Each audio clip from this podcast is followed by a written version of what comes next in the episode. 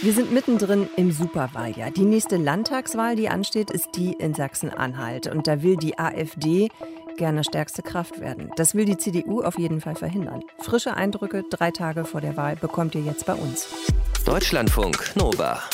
Kurz und heute mit Sonja Meschkat. Die Grünen gewinnen dazu, die Linke verliert etwas. Das sagen die aktuellsten Umfragen für die Landtagswahlen in Sachsen-Anhalt voraus. Gewählt wird erst am Sonntag.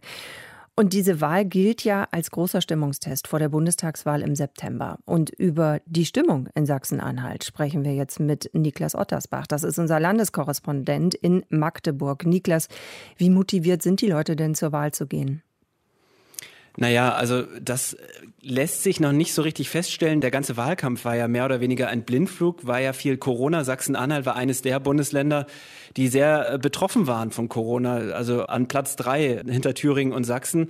Also es war ein weitgehend digitaler Wahlkampf, was sich jetzt schon abzeichnet. Es wird eine hohe Briefwahlbeteiligung geben, speziell jetzt in Magdeburg. Jeder Vierte wird da per Brief abstimmen.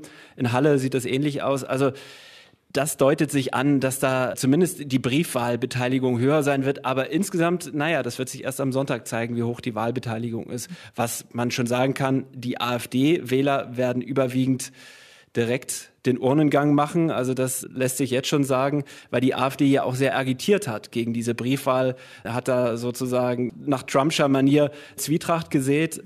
Ja, und jetzt muss man mal sehen, es gibt die Umfragen, die Wahlumfragen. Eine von INSA, die hat die AfD tatsächlich als stärkste Kraft gesehen.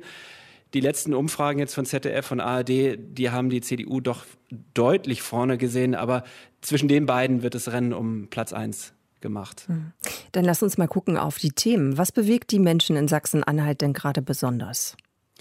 Also ein Thema, was schon länger den Leuten hier unter den Nägeln brennt, ist das Thema Bildung. In keinem anderen Bundesland fehlen so viele Lehrer wie in Sachsen-Anhalt.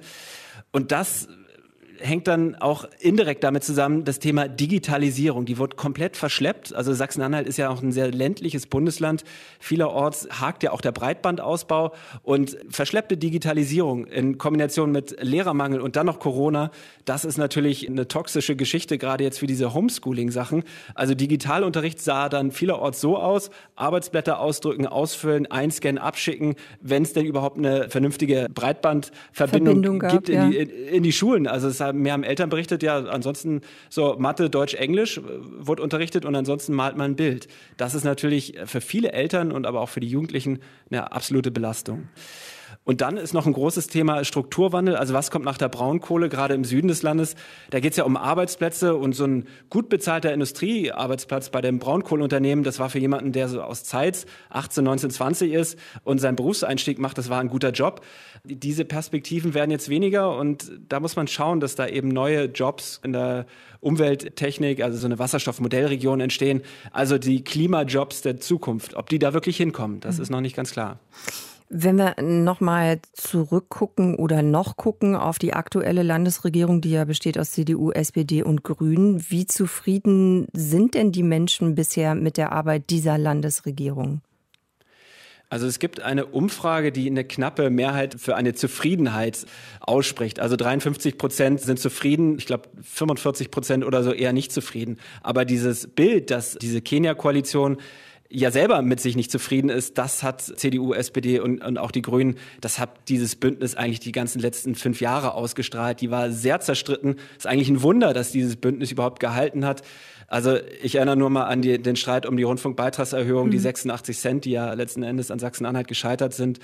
Da gab es Umweltprojekte, wo CDU und die Grünen aneinander geraten sind. Da gab es eine gemeinsame Abstimmung zwischen CDU und AfD im Landtag. Also es gab viele Sollbruchstellen innerhalb dieser letzten fünf Jahre, aber es hat irgendwie trotzdem gehalten. Naja, und diese Koalition hat ja auch ein bisschen was auf die Wege gebracht. Die haben ja viel mehr Geld ausgegeben für mehr Polizisten, auch neue Lehrer, auch wenn es nicht genug sind. Aber ganz so schlecht hat diese Regierung gar nicht gearbeitet. Aber nach außen hin war das Bild immer ein zerstrittener Haufen. Am Wochenende, am Sonntag wird gewählt in Sachsen-Anhalt ein neuer Landtag. Aktuelle Infos dazu und wie die Stimmung aktuell ist im Bundesland habt ihr bekommen von Niklas Ottersbach. Danke dir. Deutschlandfunk Nova. Kurz und heute.